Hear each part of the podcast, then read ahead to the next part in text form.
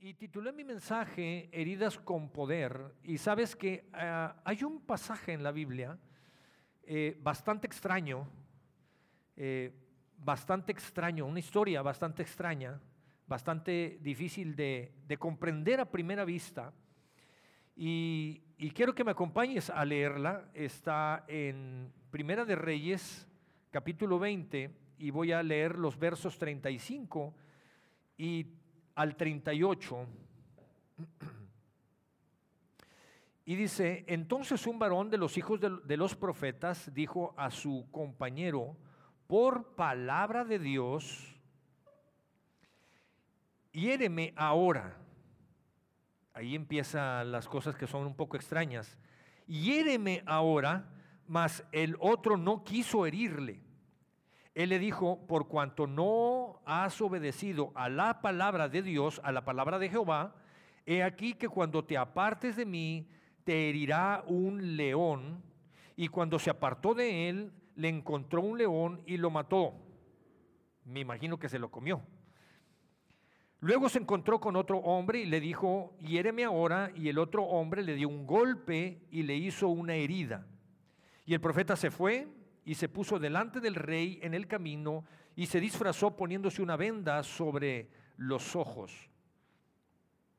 Y, creo que son de esas ah, historias o de esas partes de la Biblia que no comprendemos y que es difícil de comprender por qué Dios usó esa estrategia.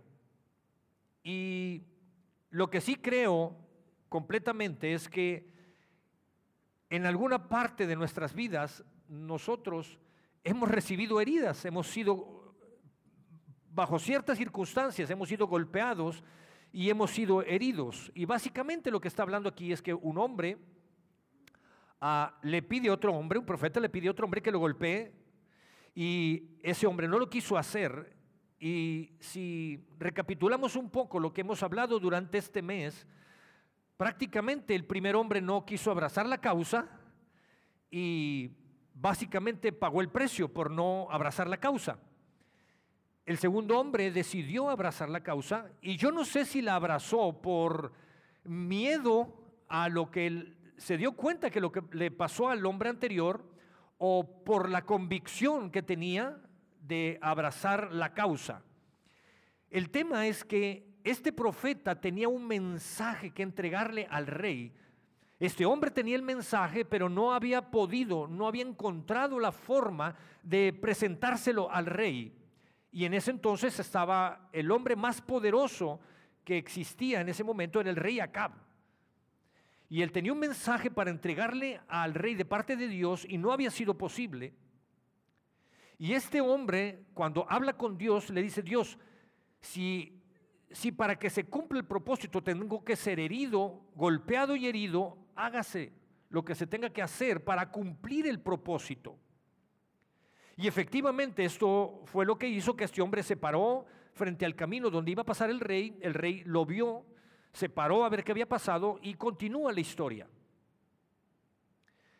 El tema es que durante la vida nosotros, por algunas circunstancias, Ah, recibimos golpes de la vida y algunas heridas. Y quiero decirte que muchas veces o siempre nosotros no escogemos las heridas. Lo que sí escogemos es cómo vamos a responder ante esa situación. Eso sí depende de nosotros. Nosotros quizá no sabremos en qué momento de la vida recibiremos un golpe o una herida física o emocional. Recuerdo que de niño eh, estaba jugando con uno de mis hermanos, éramos pequeños, y entre, lo bueno es que ya no están los niños aquí, y entre ah, las travesuras que estábamos haciendo, teníamos un patito de plástico, y a mi hermano se le ocurrió prenderle la estufa y ponerlo, prenderle el pico al pato. Por supuesto no se prendió el pico, se prendió toda la cabeza del pato y el pato. Y se le ocurrió apagar el, pato en mi antebrazo y tengo una cicatriz de quemadura aquí. Lloré y él también lloró, pero yo lloré por el dolor y creo que él lloró por lo que sabía que le iba a pasar cuando mi mamá se enterara de eso. No sabemos en qué momentos de la vida recibiremos algún golpe o alguna herida. Lo que sí sabemos, lo que sí podemos determinar es cómo reaccionaremos ante esa circunstancia, ante ese momento. Ahora, déjame decirte algo, siempre, siempre los golpes y las heridas cargan información. Siempre las heridas traerán información. Lo importante es qué es lo que trae. Otra vez, las heridas siempre generarán algo. La pregunta ahora, en esta mañana para nosotros, es si hemos pasado por alguna circunstancia, nuestras heridas generan amargura, nuestras heridas han generado desilusión, nuestras heridas han generado decepciones, frustración, han generado desánimo, han generado incredulidad. O hemos decidido acercarnos a Dios y que sea Jesús el que sane nuestras heridas. Porque la palabra de Dios, el Evangelio, los Evangelios dicen que Jesús ha venido a traer salvación y vida eterna, que Jesús ha venido a traer libertad a los cautivos y que Jesús ha venido a traer sanidad, a curar y a sanar las heridas que hemos recibido, físicas y en el alma. Y Jesús ha venido a restaurar. Y restaurar es dejarlo de acuerdo al diseño original. Y sabes una cosa, creo que nadie aquí programamos fracasar, ni, ni programamos, ni deseamos que las cosas salgan mal. Es más, todos deseamos tener una vida perfecta, todos deseamos tener una familia, un matrimonio perfecto, todos deseamos tener una familia perfecta, un trabajo perfecto o lo más cercano a eso posible.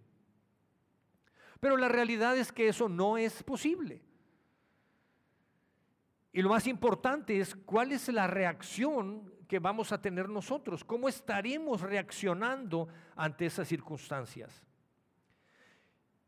Quiero hablar un poco en el Antiguo Testamento y quiero que pensemos en esto.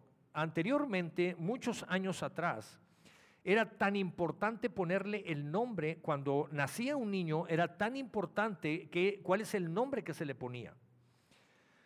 Por ejemplo, eh, durante la Biblia podemos escuchar que muchas veces cuando se hace referencia a Dios, se dice el Dios de Abraham, de Isaac y de Jacob. Jacob tuvo una esposa llamada Raquel y con ella tuvo dos hijos. Cuando estaban haciendo su segundo hijo, eh, Raquel estaba muriendo. Y cuando ella estaba dando a luz, habla con su esposo, con Jacob, y le dice, eh, porque sabe que está muriendo, y le dice, este niño le vas a poner por nombre Benoni, que significa tristeza, porque ella estaba muriendo. Y cuando el padre eh, eh, recibe en sus brazos al niño y nace, él dice, yo no le voy a, Raquel muere, y él dice, yo no le voy a poner tristeza a mi hijo aunque había una herida que estaba sufriendo, estaba perdiendo a su esposa, él decide tomar una decisión diferente, decidió reaccionar de manera diferente y él dice, yo no quiero, aunque yo estoy sufriendo una herida porque he perdido a, mi esposa, yo no voy a trasladar esa tristeza o esa maldición o, o esa falta de incredulidad o lo que sea a mi siguiente generación. Y él dice, este hijo no se va a llamar así, mi hijo y le pone Benjamín, que lo que significa Benjamín es hijo de mi mano derecha. Y el resultado de Benjamín es que de ahí, de esa generación de Benjamín, nace el primer rey que tuvo Israel. Entonces, en nuestras manos, cuando nosotros vivimos en Cristo Jesús, en nuestras manos está el poder acercarnos a Dios, que Dios sane y restaure nuestras vidas y Él transformará nuestras heridas. Porque sabes una cosa, las cicatrices que te generan tus heridas, cuando son sanadas en Cristo Jesús, esas cicatrices tienen poder y autoridad. ¿Sabes para qué? Para predicar el Evangelio. Porque cuando tú te acercas a Dios, cuando te acercas a Cristo Jesús para que Él restaure lo que te lastimaron emocionalmente, alguien que te despreció, que te hizo sentir menos, alguna situación en tu familia, pero cuando te acercas a Cristo Jesús y Él sana y restaura esa parte de tu vida, esa cicatriz que puede estar ahí, la cicatriz no se borrará, podrá estar ahí. Pero esa cicatriz tiene poder y autoridad para predicar el Evangelio. Porque sabes cuántas familias hay heridas allá afuera. ¿Cuántas familias hay desangrándose afuera? En una sociedad que se desquebraja. Y muchas veces nosotros hemos salido victoriosos en Cristo Jesús en las situaciones, en las, en las batallas que hemos peleado. Y nos ha hecho victoriosos. Cuando decidimos pelear nuestras batallas, y, Mauricio predicaba en este sentido, cuando hemos decidido eh, eh, pelear nuestras batallas, nos enfrentaremos seguramente a diferentes circunstancias que nos generarán dificultades y heridas. Había una mujer, y quiero que me acompañes a leer, Primera Crónicas, capítulo 2.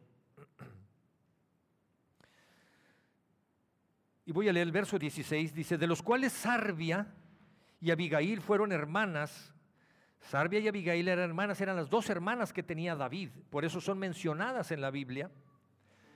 Vamos a enfocarnos en Sarbia. Dice, Sarbia tenía tres hijos, y los hijos de Sarbia eran Abisaí, Joab y Asael. Abisaí, Joab y Asael.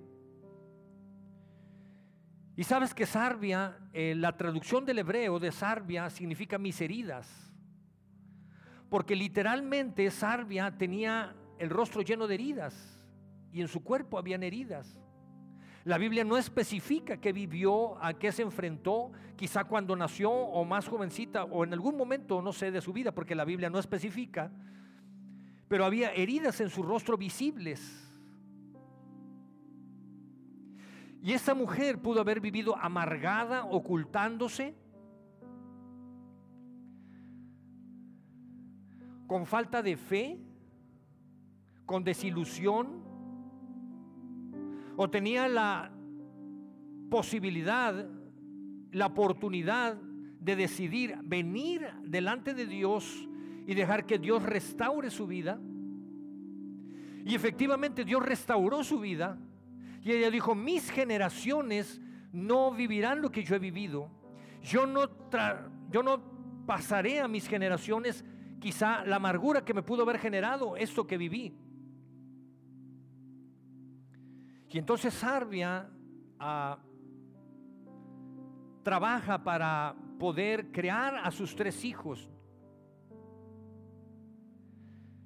Y si leemos la escritura, la Biblia nos enseña que Abisaí era un joven que dice la escritura que David estaba en el campo de batalla. David era una persona ya mayor. David había sido el único hombre que había matado a un gigante, Goliat. Pero en ese, en ese momento David era ya de edad avanzada y estaban en el campo de batalla. Y vino un gigante hermano de Goliat, y golpeó a David, tumbó a David. Y quiero que imagines por un momento eso. David cae herido y dice que este gigante, hermano de Goliat, tomando venganza, estaba a punto de matar a David. Cuando Abisaí ve esto, desde estando en el campo de batalla, va y confronta al gigante y pelea con el gigante y mata al gigante. Y entonces puedes ver la gran diferencia de una persona que pudo haber producido o creado un ambiente y una atmósfera de problemas, de aflicción, de maldición en su casa, o haber sembrado la presencia de Dios en su familia. El segundo hijo, Joab, dice la escritura que fue y llegó a ser general del ejército comandó al ejército de Israel a diferentes, diferentes batallas, obteniendo la victoria. Asael, dice la Biblia, que era el hombre más rápido. Si hubieran existido las Olimpiadas, las hubiera ganado. No había hombre más rápido en el campo de batalla que Asael. Ella, ella crió tres campeones, tres hombres con un propósito claro y les enseñó el propósito, abrazaron la causa. Aunque hay heridas que te puedan generar dificultades, pero las heridas tienen poder cuando son sanadas en Cristo Jesús. Y no solamente para ti, sino para tu descendencia. No podemos ser. Hay gente aquí que, que están siendo un parteaguas, que están siendo la generación parteaguas en sus familias. Que quizás sus padres, sus abuelos nunca habían vivido cerca de Dios, no conocían a Dios. Y están siendo las personas que están cambiando generaciones. Pero está en nuestras manos poder bendecir a nuestras nuevas generaciones. Heridas nos vamos a encontrar en la vida. ¿Cómo estamos reaccionando y cómo vamos a reaccionar ante ellas? Vamos al Nuevo Testamento, Jesús, Marcos capítulo 5, te invito a que lo leas en tu casa. Jesús cruza el mar de Galilea y cuando llega a la orilla del mar hay un hombre que viene, estas palabras de Jesús, este, esta narración de Jesús, conocida como el endemoniado Gadareno, y viene una persona que está endemoniada, y cuando viene Jesús y, Jesús llega a la orilla del mar, a la orilla de la playa, y dice la palabra de Dios que él se arrodilló, cayó delante de Jesús. Y entonces empezó a decir, Jesús, Hijo del Dios viviente, ¿qué tienes contra mí? Jesús todavía no había hablado. ¿Qué tienes contra mí, Jesús? ¿Por qué me atormentas? No hay nada ni nadie que no se sujete a los pies de Jesús, que no se sujete a, la autoridad de Cristo Jesús. No hay nada ni nadie que no se sujete a la autoridad de Cristo Jesús.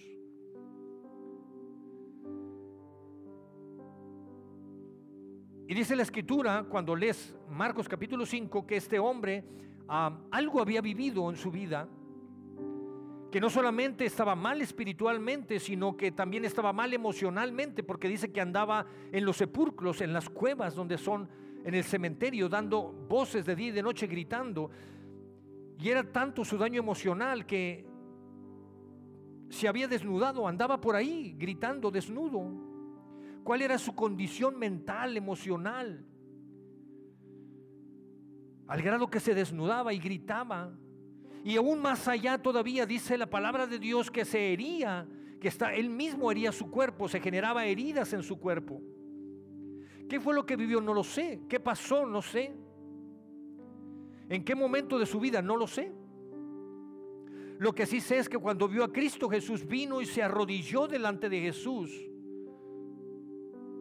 Y cuando Jesús lo le abraza, y no estoy hablando en el sentido literal, cuando Jesús le bendice, cuando Jesús le sana, cuando Jesús lo liberta, cuando Jesús lo libera, y no solamente queda ahí, no solamente expulsó y le sacó los demonios que tenía, sino Jesús sana su alma para que no viva amargado, recordando en el pasado todo lo que había vivido, sino Jesús sana su alma.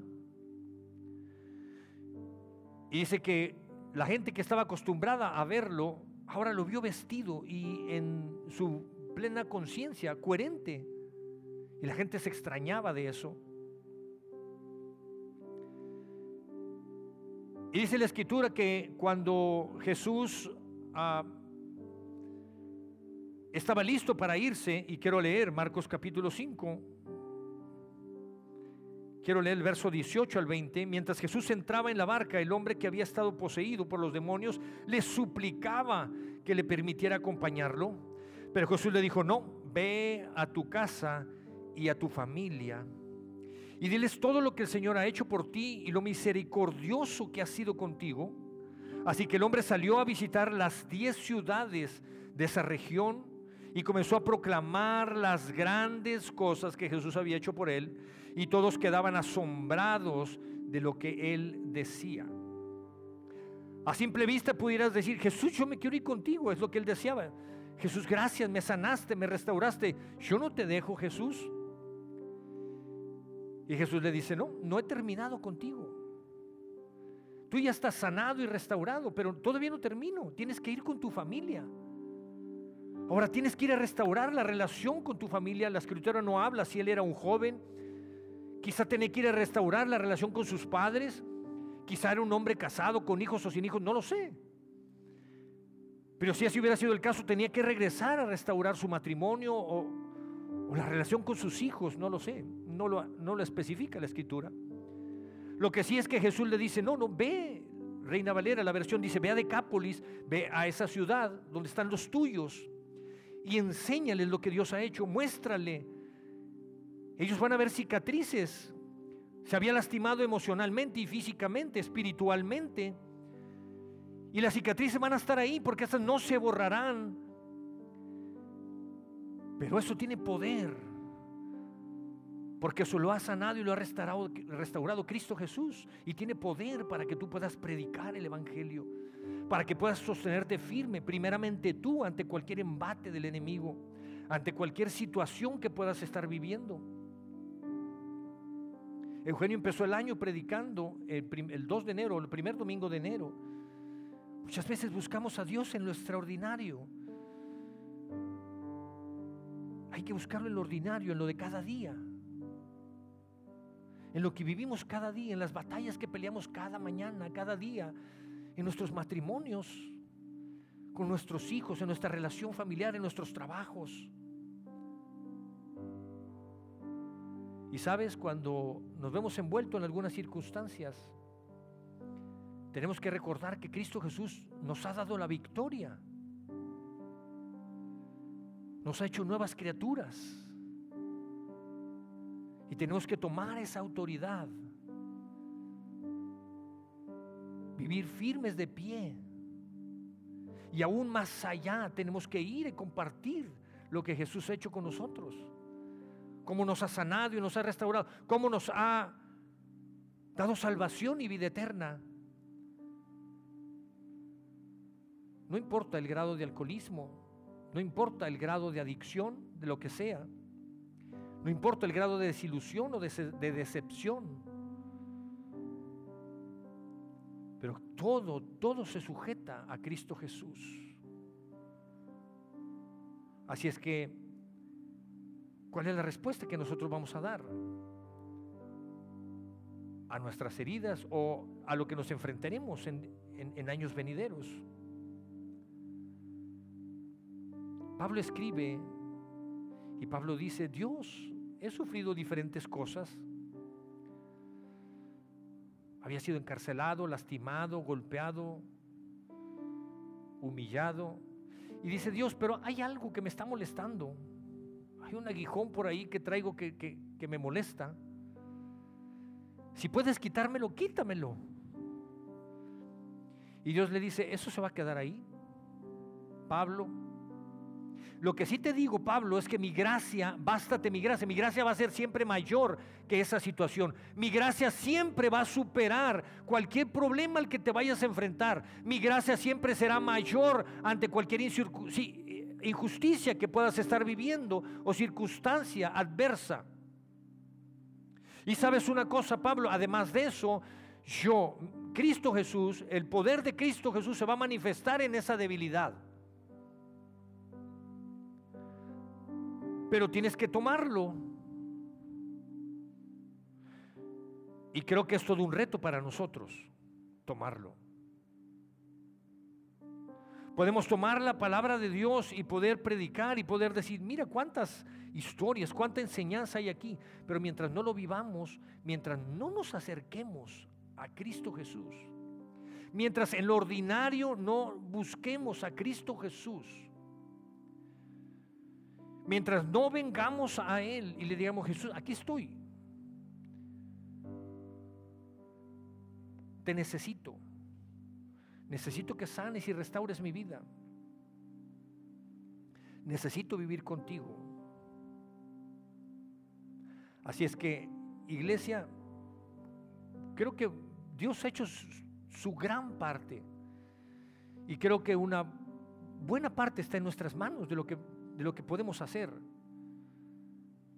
Él nos ha dado autoridad para que la abracemos y la tomemos. Nada más que eso nos va a costar, hay que hacer la tarea. Hay que hacer la tarea. Así es que yo te invito, yo te invito para que ah, si hay alguna herida en tu vida, si alguien te ha lastimado, te ha ofendido y hay algo que te que no te deja avanzar, sea familiar o fuera de la familia, en el trabajo, lo que sea, que te acerques a Cristo Jesús. Y si no sabes cómo, ven y saca una cita con nosotros y te podemos ayudar con mucho gusto.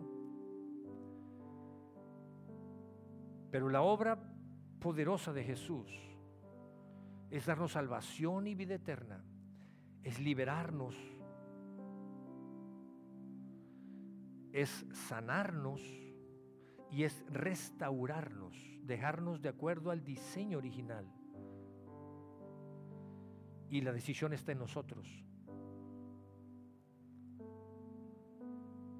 Así es que yo te invito en esta mañana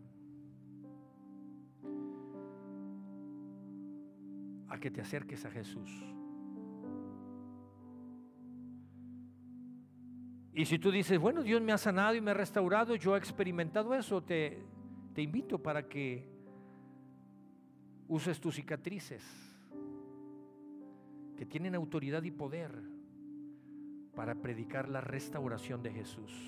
Que ahí hay un mundo afuera, hay familias afuera que se están desangrando.